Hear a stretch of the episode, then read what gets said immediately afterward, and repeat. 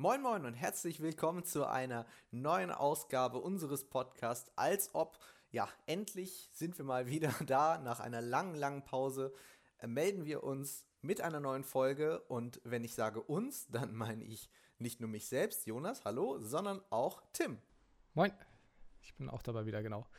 Und heute sprechen wir über Großevents beziehungsweise große Sportsevents, die in diesem Sommer stattgefunden haben. Und äh, da wollen wir heute einmal darauf blicken auf die vergangene Fußball-EM, auch wenn es mittlerweile etwas länger her ist, und die gerade zu Ende gegangene Olympiade.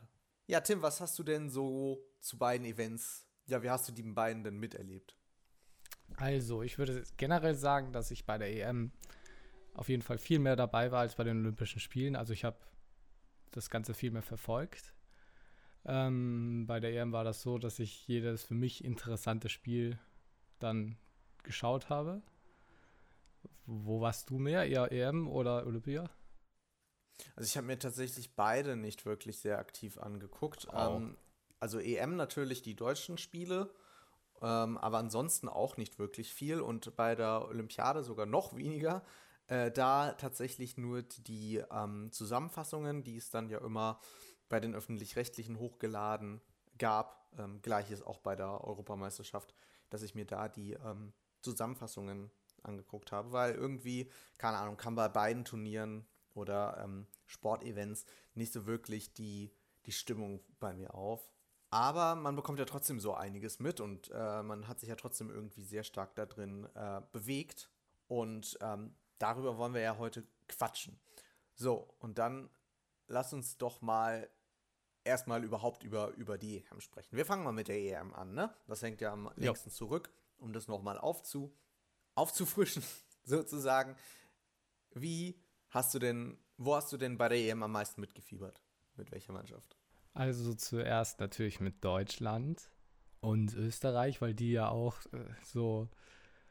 Also normalerweise ist es ja bei Österreich immer so, dass die entweder schon bei der Qualifikation rausfliegen oder dann bei den Gruppenspielen. Und jetzt haben sie es bis ins, äh, ja, bis ins Achtelfinale geschafft und sind dann dort gegen Italien, gegen den Europameister, dann rausgeflogen. Und das gleiche mit Deutschland, die sind ja auch im Achtelfinale dann raus. Also blieb mir dann nichts anderes übrig als für Belgien. Dann am Ende war ich dann noch weiterhin mitzufiebern, aber die sind dann auch im Viertelfinale, glaube ich, oder Halbfinale sind die dann auch raus. Äh, ja, beide, beide Mannschaften ja tatsächlich gegen die späteren EM äh, Finalisten rausgeflogen, wobei man sagen muss, Deutschland noch mal ein bisschen kläglicher als ähm, äh, Österreich. Ja, ähm, Österreich hatte in dem Spiel ein Abseitstor, was sie wahrscheinlich zum Sieg gebracht hätte. Ich meine auch, es war äh, Rekord für die österreichische Nationalmannschaft, äh, weil sie bisher noch nie so weit gekommen ist. Ja, aber fangen wir doch mal, oder fangen wir doch einmal mit Deutschland an, mit der deutschen Mannschaft das war ja so ein bisschen sehr, ja, traurig, ne? Also es lief nicht so, wie man es sich erhofft hatte. Man hat vor allem gemerkt, dieser deutsche Kader, dieser letztes, letzte Versuch von Jogi Löw, dieses finale Aufbäumen, nochmal irgendwie einen Titel zu gewinnen, ist ja sehr stark in die Hose gegangen. Ja, vor allem war es so eine Mischung von Leuten, die schon seit 2014, seit der seit dem Gewinn der Weltmeisterschaft da waren und von vielen neuen, was irgendwie nicht so gut zusammengepasst hat, zumindest schien es so. Mhm. Also man hatte ja dieses erste Spiel gegen Frankreich, was natürlich eine, eine Monstermannschaft gewesen ist und immer noch ist, ähm, knapp mit 1 zu 0 verloren, mit diese, durch dieses äh, unglückliche Eigentor von Hummels. Äh, man muss allerdings sagen, man hat es auch damals verdient verloren, weil halt die Franzosen die deutlich besseren Chancen hatte und die deutsche Nationalmannschaft da nicht wirklich gegen ankam. Ähm, danach kam ja dieser, dieser kurze Lichtblick gegen Portugal, wo sie ja tatsächlich sehr glamourös gespielt haben. Ja, das stimmt. Also es war ein packendes Spiel und ähm, auch sehr knapp. Aber wieder Zumindest als erstes zuerst gedacht, ja. Wieder war man als erstes wieder im Rückstand und dann aber wieder gewonnen.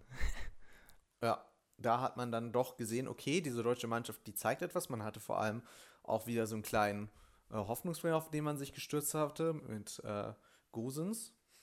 Das stimmt. Aber dann kam halt das letzte Spiel gegen Ungarn, das dann halt auch wieder irgendwie sehr mies lief und mit einem knappen, also wirklich Zitterunentschieden geendet ist. Wo ja. man sich halt auch sagen muss, so, ja, das ist halt gegen Ungarn deutlich zu wenig. Ja, ich war zu dem Zeitpunkt in Österreich und dort war es sehr schwer, weil wir wollten eigentlich zu so einem Public Viewing irgendwo hin. Aber mhm. die österreichischen Sender haben alle das Spiel äh, Frankreich gegen Portugal übertragen, was ja, zur gleichen Zeit war. Und dann habe ich mir das mit meinem Onkel und meinem Vater zusammen dann online irgendwo angeschaut. Und es war wirklich die ganze Zeit so, dass wir alle so, oh, hoffentlich schaffen die das noch. Und es war eines der mitreißendsten Spiele, was ich, mitreißenden, auch oh, keine Ahnung, Spiele, die ich seit langem gesehen habe. Ja. Und dann ist man halt letzten Endes als, als Dritter noch irgendwie weitergekommen. Und muss halt auch sagen, wenn man nicht diese seltsame Regel gehabt hätte, äh, irgendwie, die es ja mit der, seit glaube ich, der EM 2016 gab, dass man ähm, auch als Dritter weiterkommt, weil es halt auch ein Achtelfinale gibt äh, und man dann insgesamt mehr Spiele hat und so etwas, äh, dass man dann irgendwie weitergekommen ist. Ja. Ja, und dann halt direkt gegen England. Wobei man halt auch da sagen muss, dass England jetzt wirklich nicht die unschlagbare Mannschaft gewesen ist, welche sie es vielleicht vorher, wo man vielleicht vorher gedacht hatte, ja, okay, die kommen auch ins Finale. Also man muss ja sagen, die Engländer hatten ja einen extrem einfachen Turnierbaum, äh, mussten durch gegen deutlich weniger ähm, schwere Gegner durch, als äh, Italien es musste.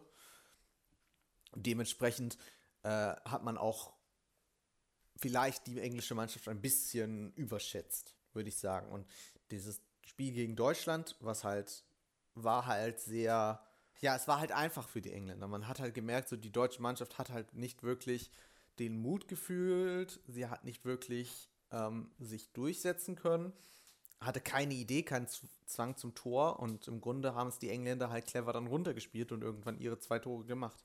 Ja, zwei halt Torchancen halt ja. gab es für Deutschland.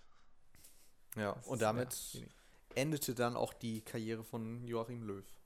Genau. Und wo man auch sagen muss, aus dieser Todesgruppe unter Anführungszeichen von Deutschland, Frankreich, Portugal und Ungarn sind ja alle gleich weit gekommen, außer Ungarn, die in der Gruppenphase ausgeschieden sind. Was auch sehr ja. überraschend war. Ja, das war, das war ja sowieso, wie ich fand, eines der äh, allerkrassesten Spiele, das, die es in dieser äh, Europameisterschaft gab. Das Spiel gegen ähm, also das Spiel von äh, Frankreich gegen, gegen die Schweiz, ja, wo man halt überhaupt nicht gedacht hätte, dass die Schweiz einen solchen starken Kader, den halt die Franzosen nun mal hatten, äh, rauswerfen würde. Ja. Also, wenn man sich mal schaut, wer da überall, wer da, wer da spielt, also ein, ein Griezmann, ein, ähm, oder Griezmann? Griezmann? Äh, ein Mbappé, ein ähm, ein Pogba, ein, ähm, wen haben wir noch? Äh, äh, äh, äh ein äh, Benzema, also so viele große Spieler und die verlieren dann wirklich gegen die Schweiz. Im Elfmeterschießen. Eine wirklich kleine Fußballnation. Ja, ja, im Elfmeterschießen. Da muss man natürlich auch sagen, dass es immer ein bisschen sehr viel Glück dabei. So, also Elfmeterschießen ist halt eine Glückssache, aber da musst du halt auch erstmal hinkommen gegen einen solchen Gegner. Ja, bei der also EM? Für mich da ist auf jeden Fall das Spiel des Turniers. Ja. Bei der EM gab es ja auch irgendwie einen Rekord von Eigentoren, die es so nie gab. Zwölf waren es insgesamt. Das war schon sehr überraschend. Man hat auch gemerkt, ähm, dass irgendwie auch die Spielweise sehr stark darauf abgezielt ist. Ne? Also viele Tore sind irgendwie genau in dem Schema gefallen. Der Flügelspieler läuft ganz tief in die Seite hinein, ähm, ganz tief an die Strafraum, äh, an die Ausgrenze im Grunde vom Strafraum und flankt dann den Ball halt gerade durch das ähm, durch den Strafraum hindurch in Richtung Tor und die heranstürmenden Verteidiger und Angreifer versuchen halt irgendwie den Ball nicht in Richtung Tor zu bringen, beziehungsweise in Richtung Tor zu bringen. Und so wurden halt die Eigentore erzwungen weil halt viele eigen, äh, halt viele Verteidiger dann überhaupt gar keine andere Wahl mehr hatten, außer das Spiel, den Ball halt in Richtung Tor zu lenken. Und dann war es halt Glück, ob es jetzt am Ende ins Tor aus oder ins Tor reingegangen ist. Nun gut, aber dann lass uns doch mal etwas vom Sport weggehen, beziehungsweise etwas von den Spielen weggehen und uns ein bisschen auf Corona konzentrieren, denn es war ja eine, eine andere WM oder EM, EM ist es richtig, nämlich eine EM mit Corona. Ja. Dazu muss ich sagen. Ja, und diese EM mit. Ja. Dazu muss ich sagen, ich habe in den Medien während der EM nicht wirklich viel darüber gehört, ob es jetzt bei irgendeinem Spiel einen großen Corona-Ausbruch gab oder so etwas, sondern erst danach. Also es gab auf jeden Fall während Corona immer mal wieder äh, kurze Anzeichen. Also man hat auf jeden Fall in Russland zum Beispiel, in St. Petersburg, immer stärker höhere Zahlen gehabt. Ähm, wobei halt dort die russische Regierung versucht hat, das Ganze zu vertuschen, mehr oder weniger, beziehungsweise auch die Leute es nicht wirklich mitbekommen haben, weil sie halt alle dachten, Corona ist vorbei. Und da haben sich die Leute halt ohn, ohne Ende zuhauf auf den Fanmeilen getummelt. Äh, am Ende aber standen halt auf der anderen Seite ganz viele Krankenwagen, die halt alle nicht mehr irgendwie ins Krankenhaus rein konnten, weil halt alle Plätze schon, Intensivbetten schon belegt waren. Und gleichzeitig hatten sie halt noch mehr Corona-Patienten, die sie halt nicht rausbringen konnten. Und gleichzeitig hat ja auch noch die Delta-Variante zur Zeitpunkt der EM erst richtig Fahrt aufgenommen. Und das war dann natürlich nochmal doppelt so schlimm. Ähm, es gab auch in es gab auch in Finnland deutlich mehr äh, irgendwie Corona ähm, ich glaube 60 Stück oder so, die halt in Verbindung mit einem Spiel gebracht wurden. Und auch in Schottland sind die Anzahlen der Corona-Fälle deutlich hochgegangen ähm, während der EM. Davon habe ich nicht wirklich viel mitbekommen. Ich habe dann nur, als die EM aus war, einen Artikel von einer ähm, von der Patentantin von meiner Schwester zugeschickt bekommen, wo dann drin stand, dass in Italien dann die Mannschaft am Tag, nachdem sie gewonnen hatten, mit einem Bus durch die Straßen durchgefahren sind. Und man kann sich ja dann vorstellen, wie viele Leute dann ja. dorthin gekommen sind. Und dann ist dort ein Foto. Und man kann auf diesem ganzen Foto, wo sehr viele Leute drauf sind, fünf, Mas fünf Leute mit Masken erkennen. Und das sind Polizisten. Und ja, da kann man sich dann vorstellen, wie viele Leute dann infiziert wurden. Ja, in solchen Großfeier-Events. Man hat ja auch äh, kurz vor dem Finale in England gesehen oder auch schon in den Halbfinals, wie sehr die Engländer diesen Titel wollen und was und wie sehr da halt auch Corona irgendwie aus den Augen geraten ist.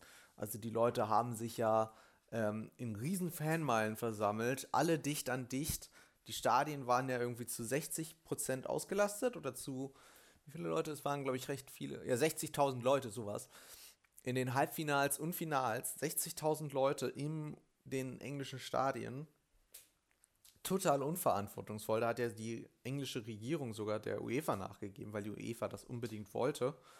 Ähm, und das ist natürlich noch, mal, noch nicht mal irgendwie ein, ein Vergleich zu den ähm, großen Fanmeilen, die es halt dann auch noch gab. Und man hat halt auch gemerkt, dass da sehr viel mit diesen, mit dieser Corona-Angst, dass die halt einfach komplett weggewischt war. Ähm, halt auch, weil ähm, unter anderem die UEFA äh, ja viel dafür getan hat, dass sie das braucht, dass die das so tun. Ähm, man muss natürlich auch sagen, ja, die UEFA verdient ja vor allem daran.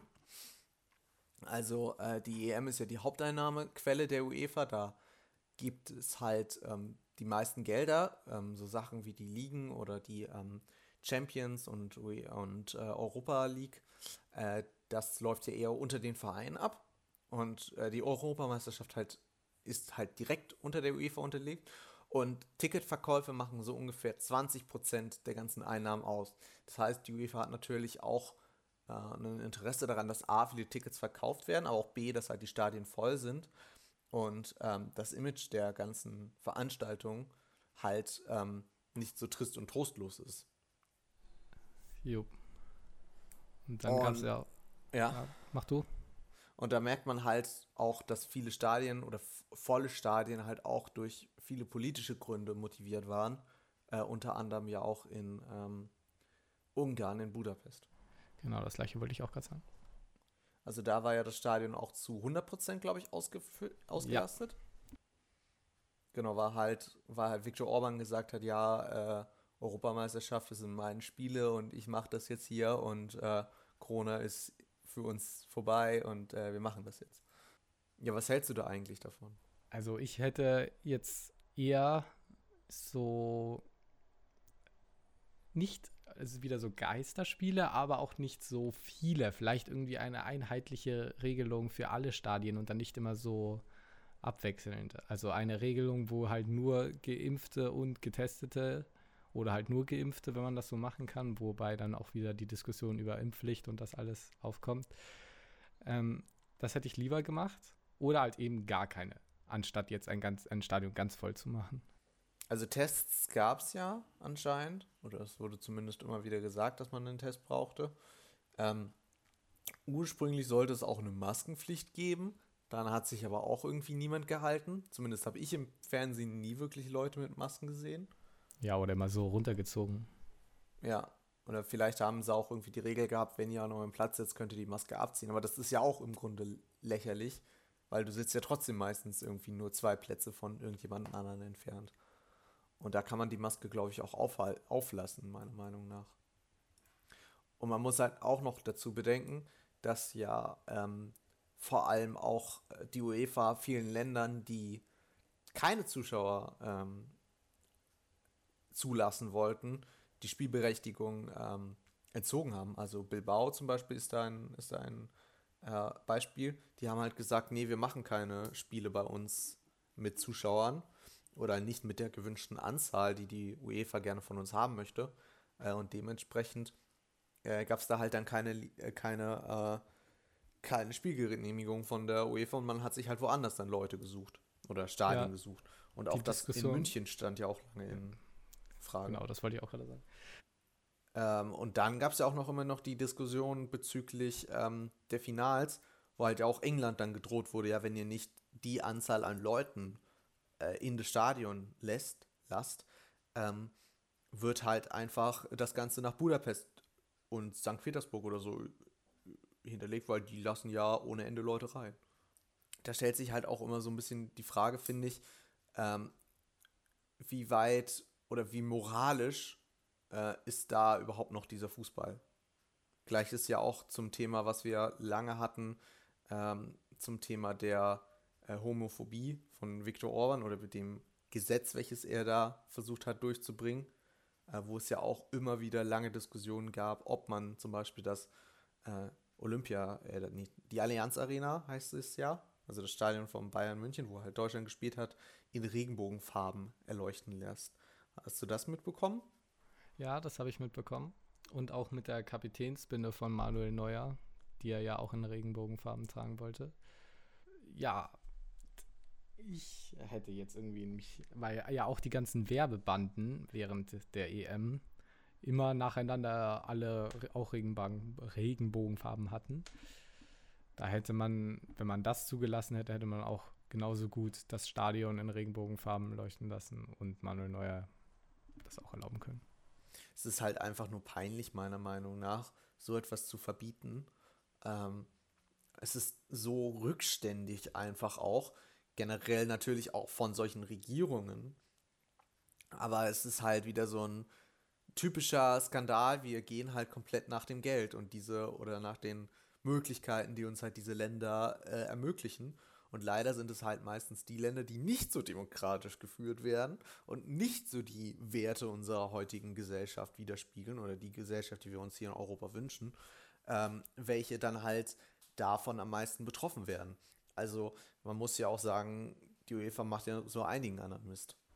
Ja, und ähm, was, vor allem hatte dann die UEFA auf ihren, auf diversen Social Media Kanälen dann ihr Logo auch in Regenbogenfarben. Ja das dann auch irgendwie nicht nachvollziehbar war. Und beim letzten Formel 1-Rennen in Ungarn wurde dann auch Sebastian Vettel angeblich wegen einer nicht ausreichend gefüllten einen nicht ausreichend gefüllten Tanks disqualifiziert, weil man ja mit einem leeren Tank schneller ist als mit einem vollen. Wo dann auch die Diskussion aufkam, weil Sebastian Vettel in den letzten Rennen einen mit Regenbogenfarben bedruckten Helm getragen hatte, ob das vielleicht von der ungarischen Regierung irgendwie beeinflusst wurde. Weil das ein bisschen sehr Gerüchteküche ist, ne? Ja. ja, aber trotzdem, man merkt halt, solche großen Sportevents gehen halt immer wieder, wenn es um so etwas geht, über sämtliche Moralen. Also da ist ja nicht nur, ähm, also allein der Fakt, wie mit Corona während dieses ganzen Turniers umgegangen wurde, äh, zeigt das ja auch. Dann gibt es so Sachen wie, dass es viele Werbesponsoren gab aus China, wo halt immer noch bei den an den Oligarchen ein Massenmord im Grunde oder zumindest ein sehr menschenunwürdiges Lebensverhältnis praktiziert wird in diesen Arbeitslagern. Es kommt bald in der, bei, das ist zwar von der FIFA, aber äh, trotzdem weiterhin der gleiche Sport. Die WM in Katar, auch sehr lustig. In Baku gab es ja jetzt auch ein, ein äh, Europameisterschaftsspiel, obwohl halt Aserbaidschan, naja, so mehr oder weniger da wirklich mitmacht. Also Aserbaidschan ist ja noch nicht mal wirklich bei der Europameisterschaft gerade dabei. Aber gut. Ähm, ja, und dann halt so Sachen, die sich halt weiter äh, ausstrecken. Und das äh, zieht sich eigentlich durch alle großen Sportsevents, auch durch die Olympiade, ähm, welche genau die gleichen Probleme hat. Ja wo dann halt auch da sehr viele, äh, nicht Zuschauer, aber wo das dann halt so war, dass die ganzen Athleten da, ich weiß nicht, waren die getestet? Das habe ich jetzt nicht mitbekommen. Aber für mich waren die alle sehr nah aneinander, auch bei der Eröffnungsfeier. Die, Olympia die Athleten waren, glaube ich, sehr stark getestet und immer sehr gut äh, unterwegs. Also man hat ja ähm, bei der Olympiade gesehen. Also wir sind gerade gewechselt, nur für die Zuschauer, wir sind gerade von der EM zur Olympiade gewechselt. Ähm, mit einem sehr eleganten Übergang. Ähm, die Athleten hatten ja äh, sehr starke Einschränkungen. Es gab ja unter anderem dieses äh, Corona-Hotel, wo halt äh, Athleten hineinversetzt wurden, wenn sie Corona hatten und dann halt wirklich auch mit niemandem Kontakt gab. Ähm, ich habe da ein paar Videos von dem äh, deutschen Radathleten, der Corona bekommen hatte, mh, gesehen, der halt wirklich irgendwie zehn Tage in seinem Hotelzimmer eingesperrt wurde und halt äh, das Zimmer nur zu essen und so verlassen durfte und dann halt auch immer nur alleine. Also okay, alle anderen wow. waren halt zu dem Zeitpunkt weg und dann musste er halt alleine da irgendwie hingehen. Und das ganze Hotel war halt wie ausgestorben. Äh, und äh, auch die Unterkünfte waren, glaube ich, immer recht, recht sicher und äh, man war, glaube ich, immer recht sehr abgeschottet, beziehungsweise ähm, man durfte, glaube ich, kurz vor dem Turnier in eine Art olympisches Dorf gehen, hm, in welchen dann sich halt die meisten Athleten aufgehalten hatten. Da bist du ja mehr informiert als ich. Ja, ich habe mir eine, eine, Dokumentation darüber angeguckt. Hm. Ja, aber generell muss man ja sagen, die Olympiade war auf jeden Fall interessant. Das finde ich auch, ja. Also man hat ja erstmal angefangen in einem Land, wo man irgendwann die Olympiade eigentlich gar nicht mehr hatten wollte, haben wollte. Also die japanische Bevölkerung war ja so mit gegen Anfang und auch glaube ich gegen Ende der ganzen Veranstaltung so komplett gegen Olympia im eigenen Land. Also man hat da ja ähm, vor allem gesehen, dass die, also erstmal Punkt ist ja, warum, warum kandidierst du dich als, als Stadt für Olympia? Warum machst du das? Also ich, ich würde, ja, ich würde persönlich jetzt so damit mein Volk unter Anführungszeichen so eine Attraktion bekommt, die vielleicht auch so, so ein bisschen aufheitert, falls irgendwie eine angespannte politische Zeit gerade ist oder so. Aber wenn das Volk das nicht will, ich weiß nicht, ob das wurde diese Umfrage davor gestellt, also bevor die kandidiert wurden, wahrscheinlich nicht, weil das muss ja schon lange Zeit davor passiert sein. Oh, das weiß ich tatsächlich nicht. Aber ähm, naja, es steht ja jetzt auch schon fest, dass in vier Jahren das in Frankreich stattfinden wird. Also genau, also ich schätze mal, das wird schon irgendwie abgestimmt sein. Ähm, Gerade bei in Japan ist dann ja doch einiges ähm, geht deutlich sittlicher zu als bei anderen Sachen.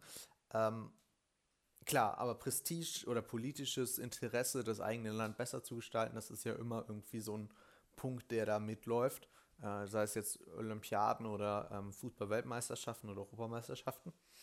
Mhm. Dann ist der Tourismus eine ganz wichtige Sache. Also es kommen ja Leute normalerweise aus aller Welt nach Olympia und ähm, dadurch profitiert natürlich auch das Land. Also da werden halt dann die Infrastruktur verbessert. Es wird halt ein neues großes Stadion gebaut und ein ganzes olympisches Dorf eingerichtet. Die, ganz, die ganze Gegend bekommt eine interessante, ein interessantes Feeling. Die Leute kommen da alle hin, gucken es sich an, ähm, sehen, wie toll das Land Japan ist. Und dann ist es natürlich auch einfach eine große Sportattraktion. Das gehört natürlich auch dazu. Und die Länder nehmen, soweit ich weiß, auch äh, die Ticketseinnahmen ein. Ach. Mm, Also ich Okay. glaube, die Ticketseinnahmen, die halt bei Olympia erzielt werden, die gehen vor allem, glaube ich, an das jeweilige Land oder zumindest zum Teil. Da bin ich mir aber nicht hundertprozentig sicher. Und das IOC bedient sich halt, also das Olympische Komitee, an den TV-Rechten. Ah, Und und ja, Werbung. demnach fiel halt alles, was für Japan diese Olympischen Spiele halt ausgemacht hat, weg. Weil es kamen keine Zuschauer aus anderen Ländern, das wurde verboten. Heißt keine wirkliche Hilfe für, für Olympia. Es gab keine Ticketeinnahmen. Es gab lediglich dieses große Stadion, äh, was sie halt selbst finanzieren mussten und selbst bauen mussten. Das halt ohne Ende Geld gekostet hat. Und es gab halt weiterhin die Gefahr, dass halt Corona sich aus diesem Event, weil es kommen ja trotzdem immer ein paar Leute, A kommen die ganzen Athleten, B kommen ja auch immer mal ein paar Zuschauer, zumindest gegen Ende der Olympiade waren ja Zuschauer erlaubt, ähm, zusammen und auch dort wäre ja das Infektionsrisiko größer geworden. Ja, kommen wir aber mal zu den Spielen an sich. Ähm, du hast schon gerade gesagt, du hast nicht so viel davon mitbekommen. Was hast du denn mir- mitbekommen? Ja, ich habe mir halt auch nur diese Zusammenfassungen in der, ja, in den Mediatheken, allen möglichen Mediatheken angeschaut.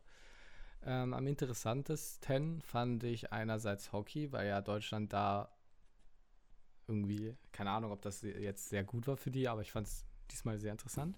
Genau, die deutschen Hockeydamen sind eigentlich recht gut, sind dann aber sehr überraschend rausgeflogen, dann recht früh. Dann habe ich auch noch Schwimmen, weil meine Mut Mutter früher sehr gut geschwommen ist. Und das interessiert mich schon immer so. Und Leichtathletik. Das ist einfach so klassisch schon immer so mein Interesse. Ich finde Leichtathletik tatsächlich immer sehr, sehr langweilig. Also so Bodenturnen und so kann ich immer nicht wirklich viel mit anfangen oder auch ähm, Turmspringen, weil es halt immer irgendwie sehr. Es, man kann, ja, zum Beispiel, also man kann da halt immer schlecht abschätzen, so war das jetzt gut oder war das schlecht. Du musst eigentlich immer so ein bisschen auf die, auf die Kampfrichter halt äh, achten oder was dir der Kommentator halt ins Ohr flüstert. Ähm, da finde ich so Sportarten, wo halt Leute gegeneinander laufen zum Beispiel oder halt generell äh, miteinander ja kämpfen, mehr oder weniger. Da kannst du halt ungefähr abschätzen, okay, der liegt jetzt vorne, der liegt jetzt hinten. Ähm, aber gut. Es war ja von Deutschland letzten Endes das äh, schlechteste oder das schlechteste Olympia-Ergebnis ähm, seit der Wiedervereinigung. Weißt du denn, oder weiß, schätz mal ab, auf welchen Platz sind wir am Ende geraten? Ich glaube, ich habe gehört sieben. Es ist neun geworden. Oh, dann war das ein Zwischenstand. Genau, die deutschen Athletinnen und Athleten konnten insgesamt 10 Goldmedaillen, 11 Silbermedaillen, 16 Bronzemedaillen und insgesamt 37 Medaillen erkämpfen oder Oha. gewinnen. Was meinst du, welches Land ist ganz oben? Also bei einem Zwischenstand, den ich gesehen habe, war das Russland beziehungsweise dieses Russian bla bla bla. Russian Olympic Committee. Äh, die sind auf Platz 5 mit Was? 71 Medaillen. Ja. Äh, dann schätze ich weiter. Was hat denn noch viele Medaillen? Oh, keine Ahnung. Frankreich, sage ich jetzt einfach mal, aus Prinzip. Frankreich ist Achter geworden mit 33 Oh je. Medaillen. Okay, dann, ich höre auf zu schätzen, das wird nur noch peinlich. Auf den ersten drei Plätzen sind die USA mit 113 Medaillen. Danach Oha. China mit 88 Medaillen und auf Platz 3 ist Japan mit 58 Medaillen. China hätte ich als nächstes gesagt. Ja, China ist China und die USA sowie Russland beziehungsweise dieses Russian, Russian Olympic Committee äh, sind immer große große Favoriten bei so etwas, weil es denen halt auch, glaube ich, am meisten um wir wollen die Besten sein, wir sind die Größten ähm, geht. Ja, gerade bei Russland, das ist auch, darf ich da mal kurz einwerfen, es ist so lächerlich, dass man sagt, ihr Russ, also Russland, russische Athleten sind nicht für Olympisch, Olympia gespielt, aber ihr dürft nicht unter eigener Flagge auflaufen. Wir nennen euch einfach olympische Athleten aus Russland. Also ihr seid nicht Russland, sondern ihr seid olympische Athleten aus Russland und habt in eurer Flagge sogar die russische Fahne drin. Es ist so ein Schwachsinn. Es ist überhaupt gar keine Bestrafung dafür, dass halt die Russen äh, seit Jahren kontrolliert dopen. Ähm, aber gut. Ja, genau. Ich fand äh, auch bei Olympia sehr viel interessant. Es waren sehr außergewöhnliche Sportarten auch mit drin. Ähm, Skateboard zum Beispiel. Skateboard war sehr interessant, weil halt auch da sehr, sehr junge Athleten und Athletinnen ähm, teilgenommen hatten. Ja, ich finde vor allem, das sieht immer sehr cool aus, würde ich jetzt sagen. Ja. Und ich glaube, die jüngste ist jetzt auch irgendwie, wie alt war die jüngste Goldträgerin? 13, 12? 13. 13. 13. Das musste die halt auch mal geben, dass da jemand 13 Jahre alt ist praktisch noch ein Kind oder faktisch noch ein Kind und halt in Olympia teilnimmt und die Goldmedaille holt. Ähm, ja. Das gab es, glaube ich, vorher auch noch nicht. Kann sie dann angeben. So, in die Schule gehen. Ach, ihr seid alle schlecht. Ich habe in ja. Olympia gewonnen. Was hast du geschrieben? Eine Eins? Na, guck mal, was ich gemacht habe. Ich habe eine Goldmedaille bei Olympia gewonnen. Ja. Was ich auch eine sehr kuriose Sportart fand, war Gehen. Ja, das, äh, meine Mutter hat sich die ganze Zeit darüber aufgeregt, oh, das ist die dümmste Sportart, äh, die es gibt. Ich habe das vorher nie gesehen und habe ich gedacht, ja, keine Ahnung, gehen. Und dann gehen sie da halt. Dann habe ich das im Fernsehen gesehen, wie die sich dort bewegen und habe dann auch so gedacht, aha. Es sieht ein bisschen aus wie so Watscheln, ne? Ja. So ein bisschen. Aber ich meine, jeder, jede Sportart hat seine Fans und ich will es gar nicht äh, diskriminieren. Es ähm, ist bestimmt auch eine sehr anstrengende Sportart und die Leute haben ja auch geschwitzt wie Sau. Ja. Ähm, das glaube ich. Aber äh, klar, das sieht sehr, immer sehr ulkig aus und man fragt sich immer so ein bisschen, ja, äh, pf, okay. Ähm, genauso fand ich viele Kampfsportarten, die, bei, die es bei Olympia gab, immer ein bisschen seltsam. Also so Ringen und, und, und Judo und so etwas. Das liegt Nichts. vielleicht auch daran, dass ich davon nicht wirklich viel Plan habe. Ja, ich hatte in Judo habe ich keine Ahnung wie viele Jahre bis zum gelb-orangenen Gürtel. In Österreich ist ja so ein Judo-Land. Ja. Die sagen immer Judo. Okay. Liebe Grüße an die österreichischen. Judo. Ja, dann kannst du das ja wahrscheinlich besser äh, bewerten, äh, wie, wie das denn da so lief.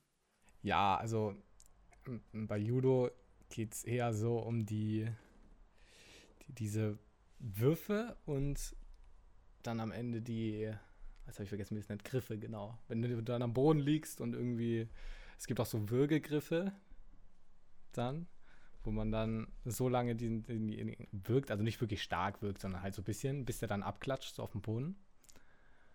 Ähm, ich fand es immer sehr spannend, bis ich dann nicht mehr genug Zeit hatte, dorthin zu gehen. Okay. Ja, also, aber das ist halt auch ganz schön an Olympia, dass man halt immer sehr viele neue Sachen kennenlernt, von denen man halt vorher noch nie etwas gehört hat, beziehungsweise wo man weiß, dass es existiert aber halt äh, nie wirklich Bezug zugefunden hat. Und dann läuft das halt mal im Fernsehen und bekommt die große Bühne. Ähm, ja. Und das ist eigentlich ganz, ganz nett. Das fand ich mhm. mit Fechten so. Also ja. ich weiß nicht, ich habe irgendwas mit Fechten, dass ich das sehr interessant finde. Ja, auch eine sehr interessante Sportart. Wobei auch hier die deutschen Fechter ja leider nicht so viel gerissen hatten. Außer die im Fünfkampf, im modernen Fünfkampf, die Fechterin, die hatte da ja auch irgendwie olympischen Rekord aufgestellt äh, wurde dann halt auch überschattet durch diesen ganzen Skandal, den es da rund um äh, die Pferdesache gab, ging. Hast du das mitbekommen? Ja, das habe ich mitbekommen. Ähm, das fand ich sehr kritisch, wie die da mit den Pferden umgegangen sind, weil ja auch dann die Trainerin, wurde die dann nach Hause geschickt letztendlich? Das weiß ich nicht, aber man muss vielleicht nochmal zur Aufklärung sagen, also es gab, äh, es gibt so, diesen ja, modernen Fünf Fünfkampf, der besteht aus äh, Laufen, glaube ich, Geländelauf, aus Springreiten, aus Fechten, aus, was gibt's noch? Äh, Warte. Schwimmen, glaube ich. Und aus. Ähm, äh, schießen. Schon am Pistolenschießen, ah, meine ich. Okay. Ähm, und darin soll man sich halt messen. Und man hatte halt diese deutsche Kandidatin, die halt eine sichere äh, Anwärterin auf Gold war. Und die dann halt ähm, Rekord gefochten hatte und halt meilenweit ihren Konkurrentinnen voraus war. Und ähm, es dann aber zum Reiten kam, wo halt die eine sehr besondere Art der Pferdedressur ähm, haben. Die lösen, losen nämlich kurz vor dem Wettkampf die Pferde aus. Das heißt, also man, kann halt, sich, ja? man kann sich nicht mit dem Pferd irgendwie eine Beziehung aufbauen oder so, wie du es normalerweise hast mit deinem Pferd. Was halt gerade beim Springreiten sehr wichtig ist, weil halt der Reiter das Kommando zum Hochspringen gibt. Ähm, ja, und da hat man halt dann ein Pferd bekommen und es wurde ein Pferd zugelost, welches halt schon vorher als schwierig galt. Das ist natürlich auch immer schwierig, über so etwas so zu urteilen, für halt Tiere, die halt für so einen Wettkampf eigentlich, also für die so ein Wettkampf halt purer Stress ist und halt die jetzt eigentlich auch nicht dazu gemacht sind, solche Parcours durchzureiten oder es natürlich nicht tun würden. Ähm, und halt, und dieses Pferd hat halt ziemlich häufig verweigert. Und dementsprechend war halt bei der, bei der Dame halt im Kopf, glaube ich, schon das ganze Ding so durch. So, okay, scheiße, dieses Pferd, damit kann das nichts werden. Jetzt geht mir hier alles kaputt. Dass sie halt komplett nervös und komplett äh, aufgelöst schon in den Sattel des, in das Sattel, in den Sattel des Pferdes ge, ähm, gestiegen ist. Und halt beide komplett überhaupt nicht miteinander harmonieren konnten. Und dann kam halt die Gerte zum Einsatz, wo halt dann auch ordentlich draufgeschlagen wurde, um halt das Pferd irgendwie zu zähmen oder weiß was ich. Mm, was halt schon mal an sich einfach eine scheiß Geste ist. Aber ich glaube, noch viel schlimmer ist es einfach, dass man in dieser Kampf oder in dieser Sportart halt einfach eher Tiere als, als Sportgeräte eher ansieht und die halt zulost. Alles nicht so schön gewesen. Gab, glaube ich, auch noch einen kleinen Rassismusskandal im deutschen Team. Dass man den oh, Fahrrad ja. Fahrradfahrer irgendwie ruft, die hinterhergerufen hat, von wegen, schnapp sie, schnappt ihr die Kameltreiber oder sowas? Ja, genau. Ja. Der wurde dann nach Hause geschickt. Ja, wo halt auch erst gesagt wurde, ah, nee, so schlimm ist das nicht. Ja, der das hat dann also gesagt, ja, äh, das, das habe ich nur gesagt, weil ich so aufgeregt war. Genau. Ja. Und dann, also, dass ich so etwas immer versucht zu rechtfertigen, ist immer so, Leute, wir leben im Jahr 2021. Irgendwann ist halt auch mal Schluss mit eurem Mist da. Ja. Naja. So, jetzt im, im Gegenteil zu dem habe ich noch was Schönes irgendwie davon gesehen. Da gab es beim Hochsprung, also nicht Stabhochsprung, sondern normaler Hochsprung. Da gab es die Situation, dass zwei Leute gleich viel geschafft haben. Und dann ging es darum, ob sie noch einmal die Stange höher hängen wollen und dann nochmal gegeneinander springen wollen oder ob sie beide eine Goldmedaille bekommen. Und dann haben die sich für die Goldmedaille entschieden. Ja, das habe ich auch schon gesehen. Äh, genau, beide die gleiche Anzahl an Fehlversuchen, beide die gleiche Höhe. Und dann hieß halt die Frage, ja, können, können wir eigentlich auch zwei Goldmedaillen haben? Und der, der Schiedsrichter, it's possible. Ja, it's possible. Und dann haben die sich halt gefreut. Also ja. zum einen freut es mich, zum anderen hat es so ein bisschen verhandelt Beigeschmack, weil da halt der andere Athlet aus Katar kam. Das ist halt auch so ein bisschen so, ah, aber gut, seine Leistung. Ähm, ja, Italien und Katar. Soll das Land natürlich jetzt nicht mädern, aber Katar ist jetzt nie so das allernetteste und coolste Land. Ja, nächste Olympiade oder auch, auch in Olympia gibt es ja immer mal wieder diese, diese Probleme, die wir haben. Wundervoll ist auch hier wieder die nächste Winter Winterolympiade, endet in, äh, beginnt in China. Da werden auch Fragen zu den ähm, Oligarchen, die da halt verfolgt werden, auch konstant wegignoriert. Corona wurde konstant wegignoriert und dieses IOC ist eigentlich genauso schlimm wie halt auch die UEFA oder auch die FIFA. Sowas ist halt immer so ein super fader Beigeschmack, der halt bei solchen Groß-Events immer mitkommt. Ja, das stimmt. Die nächste EM findet wiederum in Deutschland statt. Die EM, jetzt, ja. Ja, EM. 2026. Genau. Warte, was? Nee, 24. Nee, 24. Ja, doch, stimmt, 24. Ach ja, ich bin dumm. Genau. Wobei wir auch jetzt schon WMs hatten mit, mit Bestechungsgeldern und. Oh ja. Ich glaube, wir, wir können uns, wir können uns darauf einigen, so richtig sauber ist es, glaube ich, nirgendwo mehr im Profisport. Ich glaube, das ist das bittere, das ist das bittere Fazit des, des ganzen Podcasts. Ähm, das Problem ist aber halt auch, dass solche Sportarten, gerade Fußball, irgendwie auch immer sehr stark wie so, ein, wie so eine Droge wirken, finde ich. Also du kannst dich davon immer recht schwer lösen. Man guckt es halt trotzdem irgendwie. Ja. Egal wie viel Mist da hinterher läuft. Was ist eigentlich generell deine Meinung so zu Zuschauern beim Fußball? Weil gestern ist ja auch das Spiel, also das erste Spiel der Bu Bundesliga von Bayern gegen Mönchengladbach. Genau, wir zur, zur Übersicht, wir nehmen das, den Podcast gerade am 14.8. auf. Ganz genau. Samstag. Ähm, wie, da waren ja auch Zuschauer dabei. Ich Genau. weiß jetzt nicht genau wie viele. Ich glaube irgendwie 16.000. Keine Ahnung. Ja, äh, gleichzeitig lief ja auch das Stadtderby, da waren 10.000 Leute dabei. Genau, also es ist momentan auch ein bisschen mit weniger Auslastung. So, was war deine Frage? Was du davon hältst. Ähm, dass da wieder Zuschauer dabei sind. Ja, Ähm, ja, potenziell ähm, Fußball ohne, also die Geisterspiele waren schon sehr anstrengend. Ähm, das zu gucken, das ist immer sehr. ich fand da sehr, ermüdend.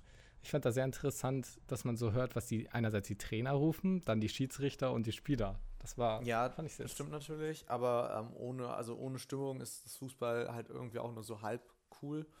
Man braucht einfach diese Stadionatmosphäre. Andererseits setzt sich da den Corona-Schutz ähm, dann doch über, über ein bisschen mehr als das. Ähm, von daher finde ich, fände ich es eigentlich richtig, dass du halt sagst, man geht halt wirklich nur begrenzt ein. Vielleicht, dass man wirklich sagt, äh, ja, halt nur Geimpfte dürfen. Es ist, sollte, ist, finde ich, sowieso generell etwas, wo wo man lange, langsam mal hinkommen könnte, dass man halt sagt, ja, Geimpfte dürfen so etwas halt äh, und Ungeimpfte halt momentan nicht. Zumindest halt ähm, die Leute, die sich impfen lassen könnten, die keine Krankheiten oder Probleme damit hätten, ähm, solange die das halt nicht getan haben, dass die dann halt auch dementsprechend Nachteile haben. Aber äh, wenn wir das jetzt diskutieren, dann machen wir jetzt ein ganz, ganz neues Fass auf, eine ganz, eine ganz neue Diskussion. Hm, Das sollten wir vielleicht lieber lassen. Sondern langsam zum Ende kommen. Wir sind ja auch Ähm. schon bei 47 Minuten. Ja, ja, wir sind schon recht lange unterwegs. Ja, liebe Leute, liebe Zuhörerinnen, liebe Zuhörer, was sagt ihr denn zu den beiden Großevents, die diesen Sommer unter Corona stattgefunden haben? Habt ihr die aktiv verfolgt? Fandet ihr, ihr die interessant? Waren sie, ähm, fandet ihr das zu riskant, was da alles gemacht wurde? Was haltet ihr von den ganzen Skandalen, die da immer wieder entstanden sind? Oder was haltet ihr auch von den ganz vielen unterschiedlichen Sportarten? Das wäre alles super, mal, super interessant mal zu erfahren. Das könnt ihr uns natürlich wie immer alle schreiben auf unserem Instagram-Account schnappfisch-tide. Ganz genau.